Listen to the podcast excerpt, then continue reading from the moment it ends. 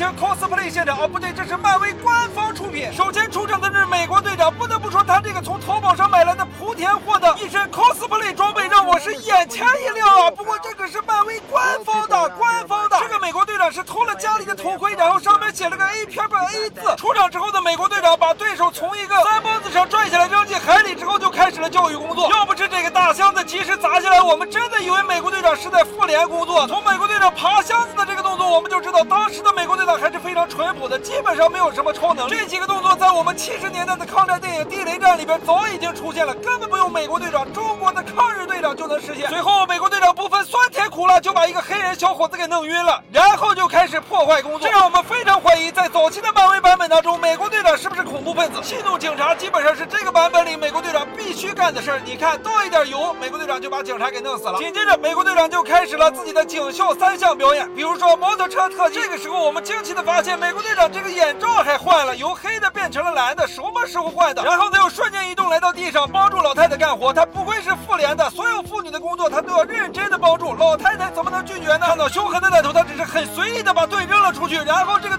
是个飞盘，歹徒居然不知道这么简单的设定，他居然不知道。这招是美国队长在警校里边训练警犬的时候使用的，就连老太太都知道飞盘是会回来的，但是这个匪徒居然不知道。咦，Jackie Chan，成龙大哥，你在这里是干什么的呀？成龙大哥接着身上的肌肉就开始爆裂。从这个剧情我们可以看出，他演的是充气娃娃，不绿巨人。看到这个充气娃娃，接下来的这位英雄就出场了，他就是雷神。我们且不说雷神怎么样，单说这个绿巨人，他爬起来的整个过程，让我们觉得就是一个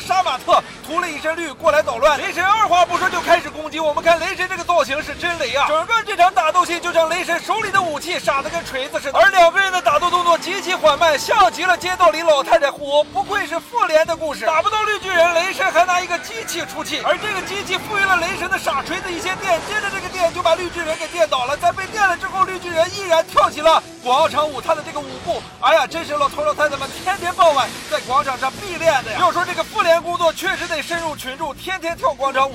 紧接着，绿巨人看到雷神掉到了地下，他自己形似有点高，就不敢跳下去了。两人打得正酣的时候，突然间绿巨人不敢跳下来，之后就和雷神开始聊天，聊着聊着好像聊出了感情，这算是最奇葩的剧情了。而镜头切换过来之后，我们发现，在楼上和雷神聊天的绿巨人突然间就站在了板凳上。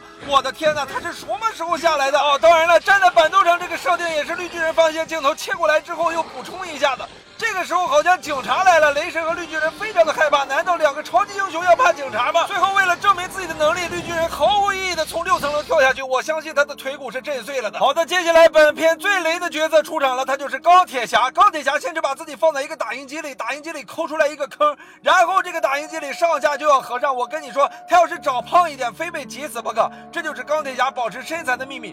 最关键的是，这个打印机合上之后再开启，它就变成了一个充气娃娃机。钢铁侠浑身充满了气。原来在老版本里，钢铁侠的铁甲设定是个充气铁甲呀。好的，钢铁侠就要起身了。这个时候，请所有钢铁侠迷们一定要冷静，拿起你们手中的锤子，使劲锤这个钢铁侠。这是什么造型啊？你确定这不是一个人被爆米花机给砸中了吗？我就问，一个人穿成这样出来战斗有什么意义呢？钢铁侠显然穿上盔甲之后就有点找不着北了，行动之缓慢，就连社区妇联里边的老太太都比较快。接着，钢铁侠开始一步一步的走，在适应这个铁甲。接着，铁甲的威力就展现出来了。不过，青娘来摧毁一个铁丝网要如此大的动作吗？难道你就不怕惊动周围的警察？要知道，这版本的妇联里边，好像这些超级英雄们真的不如警察好使啊！解读到这里，作为一个钢铁侠迷的我，已经不想再做任何解读了。我只想说，让这个钢铁侠去死吧！九头蛇万岁！再见。